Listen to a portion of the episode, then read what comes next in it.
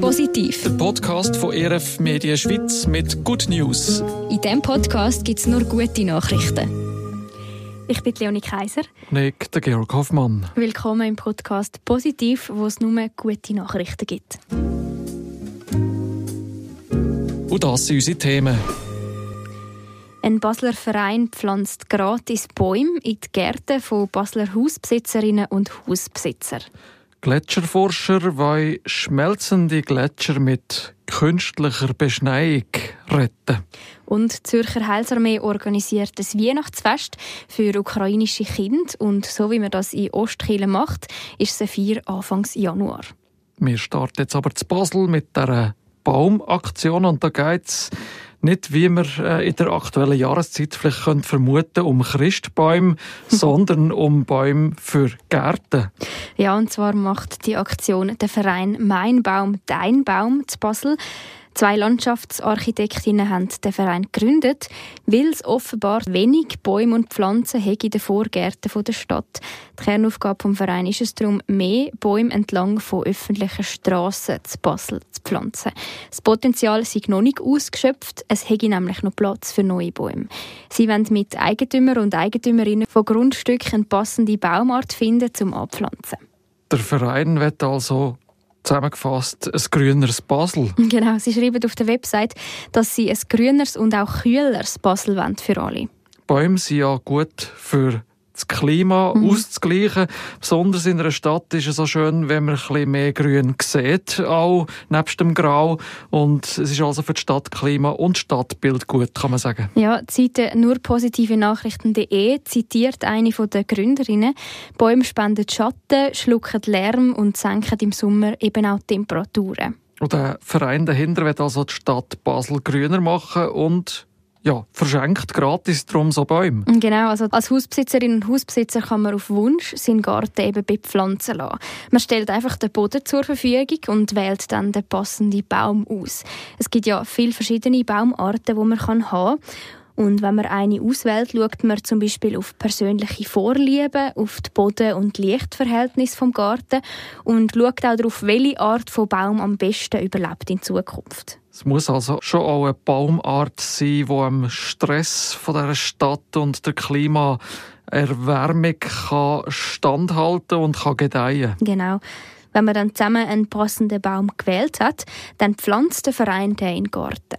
Also der Verein pflanzt die Bäume gerade selber und mhm. pflegt äh, Pflanzen dann auch? Ja, für die ersten zwei Jahre übernimmt der Verein auch die Pflege der Jungbäume. Das ist äh, sicher nicht ganz kostengünstig insgesamt, oder? Wenn man das selber würde zahlen, also den Baum und die Pflege, dann würde man bis zu 2000 Franken zahlen. Aber eben das muss man nicht bei diesem Projekt. Die Bäume und der Aufwand rundherum, die, die finanzieren Sponsoren, Stiftungen und jetzt auch noch die Stadt Basel. Die Stadt unterstützt das Projekt vom Verein Mein Baum, Dein Baum künftig mit Geld aus Mehrwertabgabefonds. So, dass es Basel immer mehr Gärten, also immer grüner sollte werden. Mhm, bis Ende 2024, wenn sie in ganz Basel 40 Bäume gepflanzt haben. Das habe ich auf der Website vom Verein Mein Baum, Dein Baum gelesen. Und auf der Seite nur positive Nachrichten.de habe ich aber gesehen, dass sie seit dem letzten Frühling bis jetzt schon 37 Bäume haben können pflanzen Immerhin. Mhm. Ziel also schon fast erreicht. Mhm. Ähm, also Good News für Basel und für das Klima und wahrscheinlich auch ja, für den Verein selber. Denke ich auch. Ja, und wir bleiben gerade beim Naturschutz bei unserer nächsten News. Genauer gesagt gehen wir zum Gletscherschutz. Gerade erst hat der Wintereinbruch in den Alpen und damit äh, für Gletscher eine schützende Decke mit Schnee gegeben, wie das katholische Newsportal kat.ch unlängst hat geschrieben. Und da ist auch beschrieben worden, wie Forschende wegen der Hitze im Sommer jetzt gegen stärker müssen nach Lösungen suchen zum Schutz der Gletscher. So schmelzt Schnee und Eis und ganze Gletscherzungen einfach so weg. Das tun sie ja schon und das ist mir extrem eingefahren, als ich mal selber von Island über Grönland bin nach Amerika mhm. geflogen und gesehen habe, wie die äh, geschmolzenen Massen zu Grönland da einfach so in den Ozean hineinfließen. Krass. Aber gerade das Schmelzwasser könnte man ja eigentlich recyceln. zumindest wenn es nach einem Schweizer Glaziolog, also Schnee- und Eisforscher geht. Der Felix Keller gehört auch gemäss dem Artikel von kat.ch zu den Tüftler und Entwickler von neuen Methoden, die die Natur auch in diesem Jahrhundert einigermaßen über die Runde bringen. Und wie du äh, sagst, könnte da tatsächlich Schmelzwasser rezykliert werden, indem dass man es über spezielle perforierte, also gelöcherte Schneekabel zurück über einen Gletscher führt und dort soll es dann wieder als Niederschlag, also im besten Fall in Form von Schnee, wieder hm. auf einen Gletscher abschneien.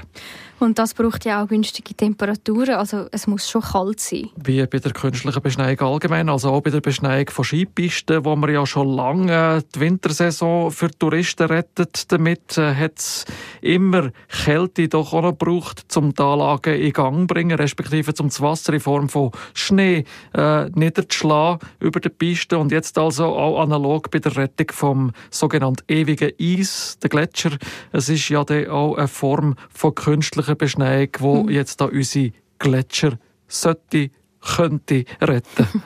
Und was man von diesen Glaziologen eben so hört, lange schon eine Beschneiung von 10% von der Fläche mhm. von so einem Gletscher, um die Eismasse vor dem radikalen Abschmelzen zu schützen klingt ein bisschen nach einem Eingriff in die Schöpfung, also durch einen Menschen. Aber vielleicht können wir so auch ein bisschen Klimaveränderungen wieder rückgängig machen, die ja auch durch unser Eingreifen äh, passiert sind. Ja, und wir sind ja jetzt auch schon sehr nah bei Weihnachten. Darum mhm. finde ich, können wir da uns jetzt auch noch ein weihnachtliches Thema reinbringen. Finde ich auch. Und so äh, weihnachtliche Themen kommen bei uns jetzt so täglich rein. Äh, zum Beispiel diese Woche noch gerade von der Heilsarmee Zürich. Dort organisiert man wie es in einem Kommuniqué heisst, ein Weihnachtsfest für 180 Kinder aus der Ukraine. Also für Kinder aus geflüchteten Familien? Ja, Kinder, die zum Teil nur mit ihren Müttern da sind in der Schweiz, weil sich die Väter im Krieg befinden, äh, mit der ukrainischen Armee gegen Russland kämpfen. Hm, das ist sicher auch sehr emotional für die Kinder, ja, dass sie so von ihren mhm. Angehörigen getrennt sind. Das schreibt auch die Heilsarmee. Außerdem lenkt bei vielen Geflüchteten aus der Ukraine auch das Geld nicht für Weihnachtsgeschenke, was ja auch für die Mütter wieder zu einer Belastung wird. Und da wollen wir jetzt zusätzlich zu diversen Projekten, die in der Nothilfe laufen, auch noch weiterhelfen und ein bisschen die Community, Gemeinschaft fördern für alle. Nicht nur im Sinn von für die Geflüchteten soll das stattfinden, sondern auch mit den Geflüchteten, also eben auch mit Einheimischen zusammen. Mhm. Und da hat man ja schon ziemlich ein Programm auf beigestellt. Ja, und zwar für die Tage vom 5. bis 7. Jänner. Das sind die Tage, wo man in der Ostkille ja albe erst Weihnachten feiert äh, und wie sich das eben auch ukrainische Familie gewohnt sind. Und für das hat man mit dem weltweiten Heilsarmee-Projekt Angel Tree, auf Deutsch Engelsbaum, zusammen jetzt ein Weihnachtsfest entwickelt, wo man mit Unterstützung durch Firmen kann Päckchen verteilen und wo man darüber hinaus auch eine regelrechte Vier feiern mit Singen von Weihnachtsliedern, mit Theaterstücken, mit Kurzandachten vom ukrainischen Pastor, mit reichhaltigem Zwierenbuffet auch und eben dann auch, äh, wo man dann die gesponserten Päckchen übergibt. Also all das dann nach unseren Weihnachtstagen von Ende Dezember, mhm. Anfang Januar, dann, wenn die Ostkirche dann noch ihre Weihnachten feiern. Damit kommen wir mit unserem adventlichen Positiv-Podcast äh, zum Ende für heute. Danke fürs Reinhören und wir melden uns nächste Woche wieder mit Good News. Bis dann. Positiv der Podcast von ERF Media Schweiz mit Good News. Und das ist der Briefkasten für eure guten Nachrichten. Schreibt uns über das Kontaktformular auf erfmedien.ch-podcast.